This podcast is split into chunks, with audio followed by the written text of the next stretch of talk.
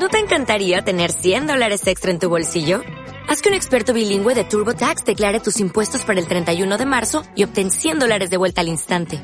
Porque no importa cuáles hayan sido tus logros del año pasado, TurboTax hace que cuenten. Obtén 100 dólares de vuelta y tus impuestos con 100% de precisión. Solo con Intuit TurboTax. Debes declarar para el 31 de marzo. Crédito solo aplicable al costo de la presentación federal con TurboTax Full Service. Oferta sujeta a cambios o cancelación en cualquier momento.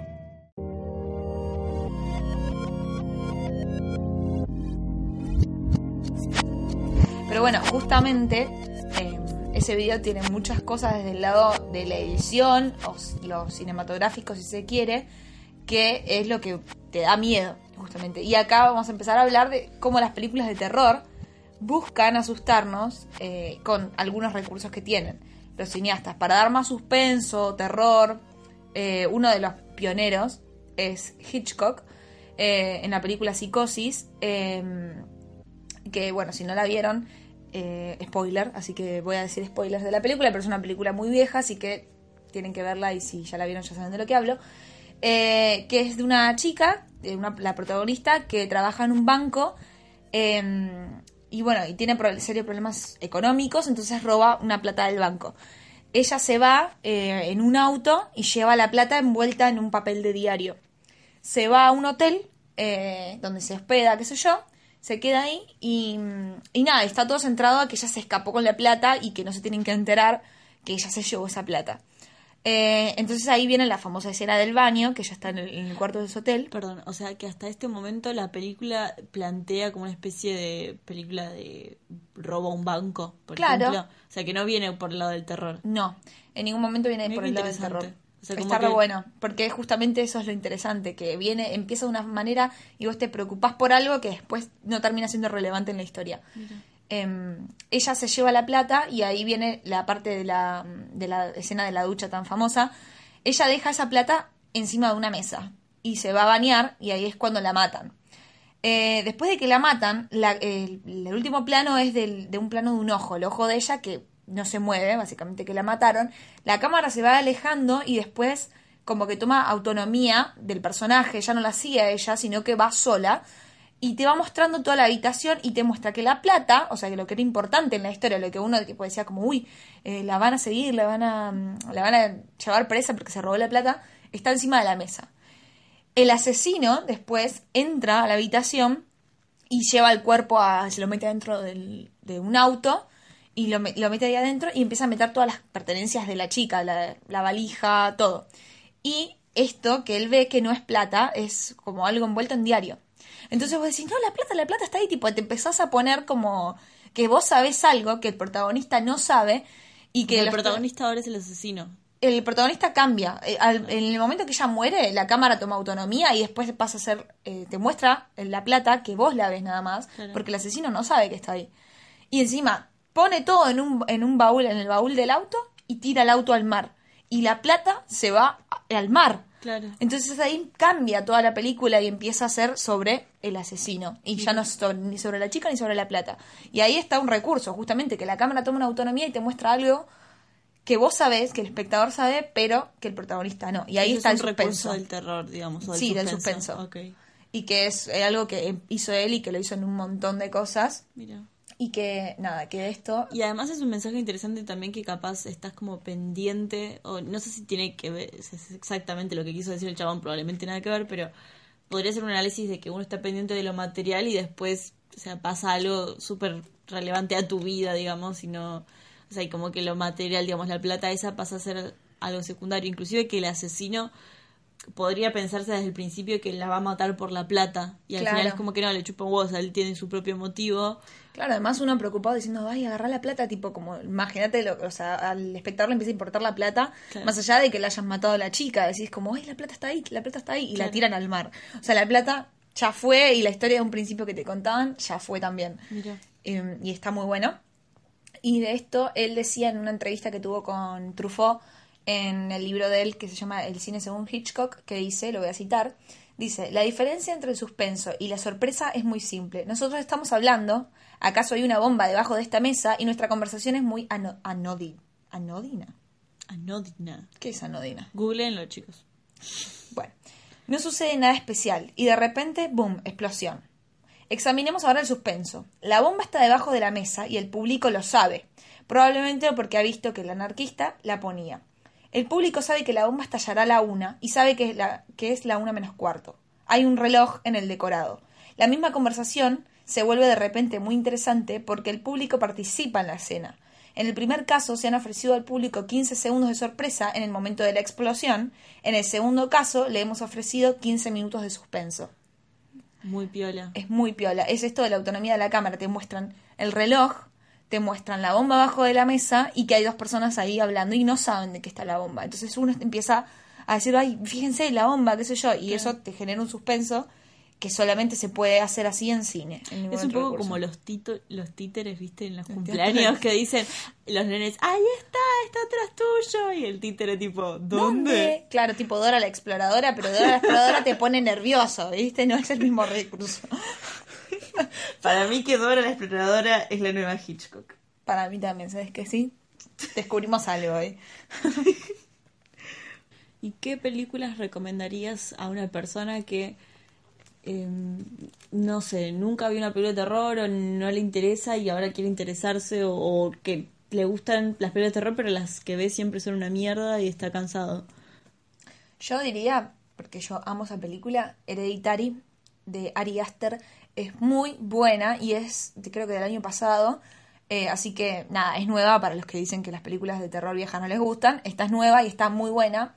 Y también usa un montón de recursos que no dije, pero y no voy a decir para no hablar el truco del mago.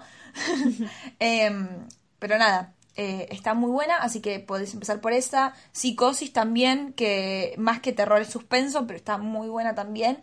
Em, otra película, bueno, ahora se va a estrenar una película justo de este director de Hereditary que se llama Midsommar, que creo que se estrena en noviembre, así que también está buena para ir a verla, porque parece que está muy buena. Y bueno, ¿qué otra recomendaría? Una que es bastante tipo que todo el mundo la conoce, El Conjuro 2, a mí me encantó. Me parece que si bien es una película de Hollywood y qué sé yo, tiene sus cosas buenas y, está muy piola esa película. Em, ¿Qué otra más? ¿Qué recomendarías vos? Eh, yo recomendaría una clásica que la vi con vos justamente y me pareció que, o sea, mi primer pensamiento fue ver una película vieja y decir qué garcha voy a hacer ahora con las dos horas que dura esta mierda.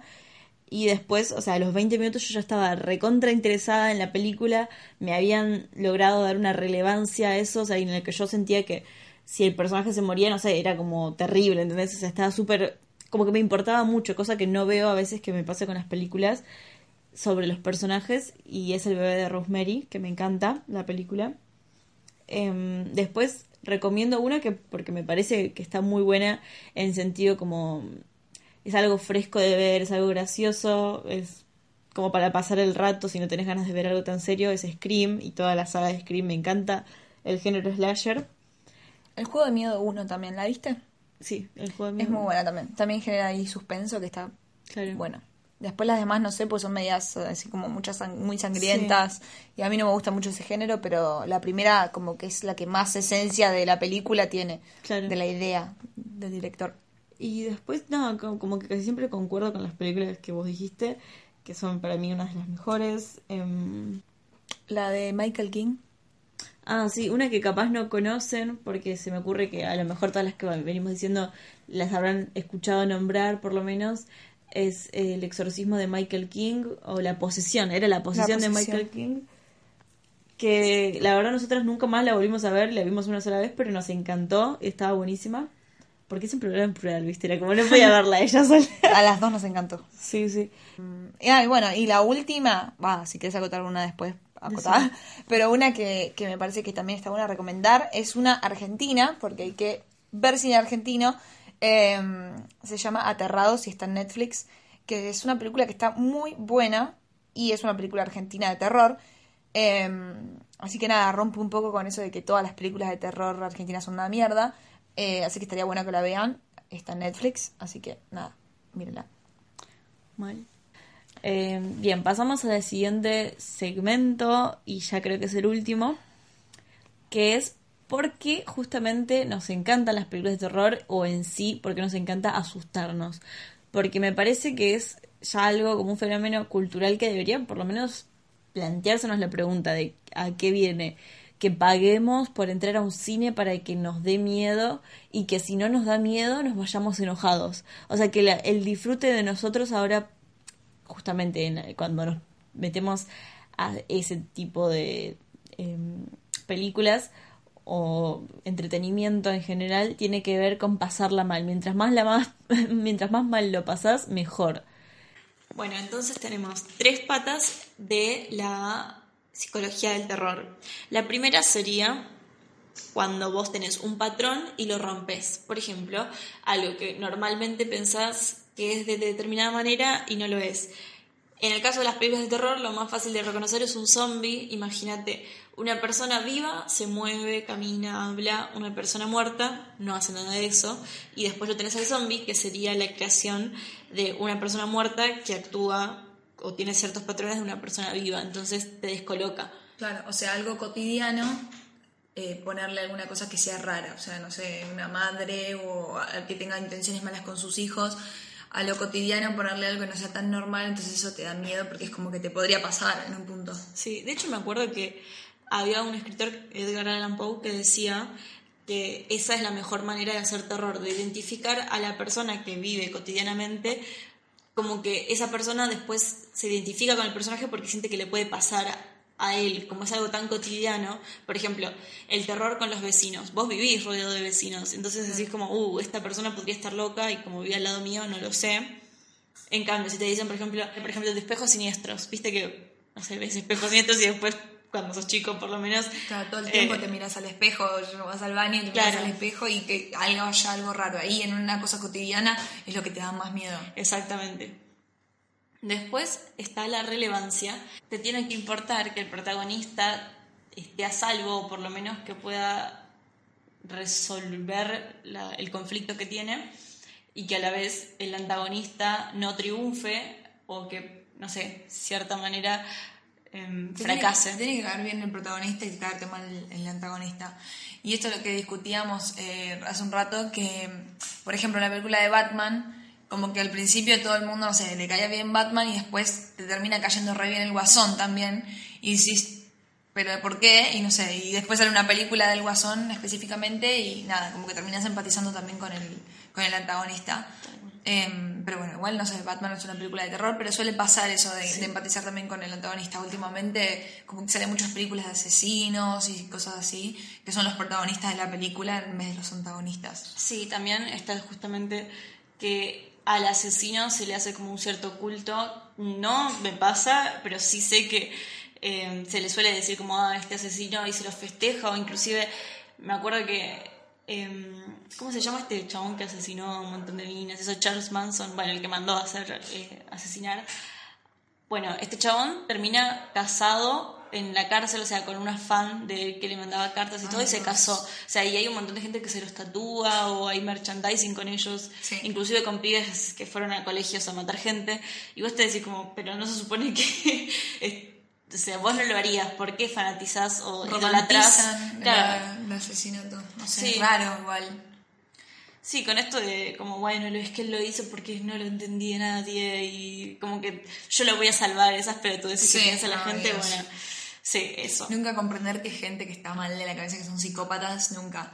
Siempre tiene que ser como, ay, pero tiene sus motivos, no.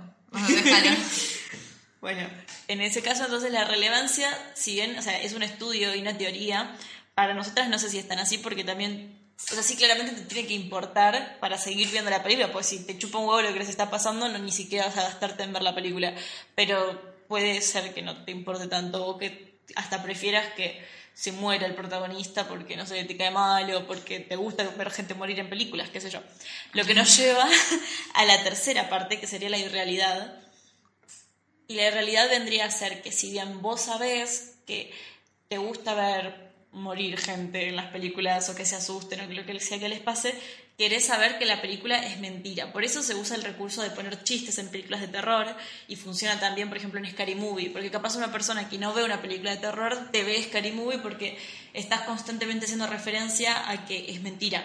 Claro. Y mm, nada, creo que es un buen recurso. Por ejemplo, los slasher también usan eso de que te da gracia o que, no sé, se repite siempre un patrón que vos más o menos ya reconoces porque sabés que es mentira. De hecho, hay un estudio que se hizo en una universidad, mandaron a ver ciertas películas reales, documentales, de verdad, a chicos que normalmente consumían películas de terror, desde las más de suspenso a gore, y los hicieron ver estas películas en las que se, se torturaba a dos animales y a un bebé. Y ninguna de estas personas pudo llegar al final de la película. Por lo cual está esta cosa, como la diferencia entre ver una película y disfrutarla a ver algo que es verdad, que eso ya es otro nivel de terror y otro nivel de también mental, digamos, no es la misma personalidad que ve algo de mentira que algo que sabe que es verdad y lo disfruta. Es más, donde yo, por ejemplo, más me asusto es cuando siento que eso tranquilamente me podría pasar a mí, justamente. Ponele, ¿te acordás en Hereditaria que hay un spoiler? Así que nada, si no la vieron, no escuchen esa parte. Em, la parte que está la nena en el auto y, nada, se empieza a ahogar con la nuez, creo que estaba comiendo. Y, nada, y sentís como que tranquilamente podría ser que alguien sea alérgico, que vos estés ahí conduciendo, no sé, y llevándolo al hospital y que saque la cabeza por la ventana y todo lo que pasa, ¿entendés? Tipo, y te da un miedo, un terror de lo que pasa y, nada, y siento como que reempatizás con la situación porque es algo re común. Mismo cuando ves videos, ponele, no sé, de que... ¿Viste lo de, los payasos? Que salía gente disfrazada de payaso con un hacha y miraba por la ventana o cosas así de gente rara que mira que estalquea a otras personas. Te da miedo porque pensás, esa gente está en la sociedad y tranquilamente como le pudo pasar a esa persona, me puede pasar a mí. Y eso da miedo, como capaz más que, no sé... Eh, Ella habla de unos videos que se hicieron virales, va, no sé si virales, pero re famosos, de gente que se paraba en puertas de las casas vestidos de payasos y miraban a la cámara de seguridad durante muchas horas. Y, o hacían algunas amenazas a la cámara y con cuchillos así tipo re no sé, perseguían gente y todo. Perseguían gente eh, y nada, bueno, eso es algo que re te podría pasar, tipo de, no sé. ¿Qué onda igual, no? Nunca entendí tampoco, nunca se No, encima es el gusto para, para, el gusto de que vos estés asustado, pero en realidad había muchos que no te hacían nada, solamente estaban ahí en la puerta asustándote. Claro. Y es rarísimo. Justamente hablando de los payasos, queríamos también mencionar por qué se le tiene miedo a los payasos. Eh, como que es bastante común ese miedo. Y bueno, resulta que una de las teorías es que porque vos no podés ver las intenciones de la otra persona cuando están con la cara pintada o con una máscara, por ejemplo, también es muy común el recurso de una máscara más que eh, la cara. Por ejemplo, Freddy Krueger te puede dar miedo, pero también si vos le pones una máscara o no mostrás eh, las intenciones de la persona, creo que hasta te da más miedo porque no sabes qué esperar. Entonces, en Los Extraños es una película que usa máscaras, Scream es una película que usa máscaras, It con el payaso que no se ve la cara, o sea, todo eso de no tener cara o de tener una cara que no demuestra expresiones, ponerle monstruos, de, el laberinto del fauno, viste que tenía los ojitos así con las manos. Bueno, todo eso, como deshumanizar las expresiones, da miedo porque no entendés qué está haciendo el otro. Algo que vos ves real, justamente ahí también linkeamos con lo otro que habíamos dicho, algo que real, es una persona, como es un payaso, con algo raro, por ejemplo, que no le puedas ver las expresiones. Algo común fuera de lo común a la vez. Y nada, también va ahí en lo de los payasos. Totalmente. Bueno, y por último mencionar que también hay, o por lo menos se teoriza también, porque todo esto está sujeto a que ustedes estén de acuerdo o no, y siempre, como la psicología es algo que no es exacto, puede estar, podemos estar diciendo cualquier boludez, no sé. Eh, es quedan ustedes decir si les parece o no. O si agregan alguna cosa más sobre lo que dijimos, sería buenísimo que nos digan. Tal cual. Se me ocurre una reflexión interesante. Las películas de terror en realidad uno piensa, tenés que tener, o sea, el primer instinto de pensar una película de terror porque te gusta es porque tenés poca empatía, porque no podés, o no sé, te gusta ver el conflicto de los demás. Y yo creo que viene más bien a ser porque tenés demasiada empatía y porque podés representar problemas de la sociedad de una manera que te toque mucho más que capaz una, una película sobre esos mismos problemas de la sociedad real. Por ejemplo, Get Out, que es una película que me encanta, o Huye en español, Em, es una película donde hay un chico que es negro que se mete em, en una casa de su pareja blanca y bueno, muestran de una manera como bastante que te metes y que te da empatía real al 100% que capaz una persona que no sé, ve una película no sé, de drama de un chico negro no le toca de la misma manera, o sea, te muestran o de otra forma mucho más como que, no sé cómo explicarlo, como que te envolves en la historia. Es que está bueno eso de los géneros justamente, que te podés, que la misma historia a veces, o la historia como la base de la historia es muy parecida, lo llevan de diferentes maneras. Una película de acción no la va a llevar de la misma manera que una película dramática, que una película de terror o una película de suspenso. Entonces eso es lo lindo y lo interesante. Y en las películas de terror también llevan las formas a veces de contar las cosas de otra, de otra manera diferente y perdérselo por tener un miedo a algún screamer o alguna cara o algún payaso es medio como, no sé, perder un montón de cosas que no tienen, no vale la pena, o sea, la verdad.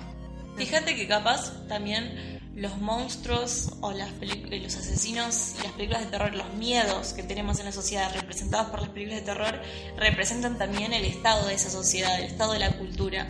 Entonces, bueno, hay muchas cosas que capaz puedes entender desde otro punto cuando ves una película de terror y hay muchas cosas que te dejan y que son súper interesantes y ricas más que el susto en sí o el screamer de mierda ese. Que de hecho no me gustan las películas con screamer, eso sí, que directamente, o sea, ni siquiera es importante el screamer. Pero bueno, nada, fíjate si no te gustan eh, de ver una película potente, buena de terror y ya seguramente vas a tomar el gusto. Con, con un incentivo de ver películas de terror si no miran o si miran pocas y que empiecen a mirar de ese estilo, que para mí son mis favoritas. Así que bueno, nada, dejamos eso. Same. Same. Empezamos a que miren películas de terror y nos comenten si vieron alguna de las que nombramos y si les gustaron.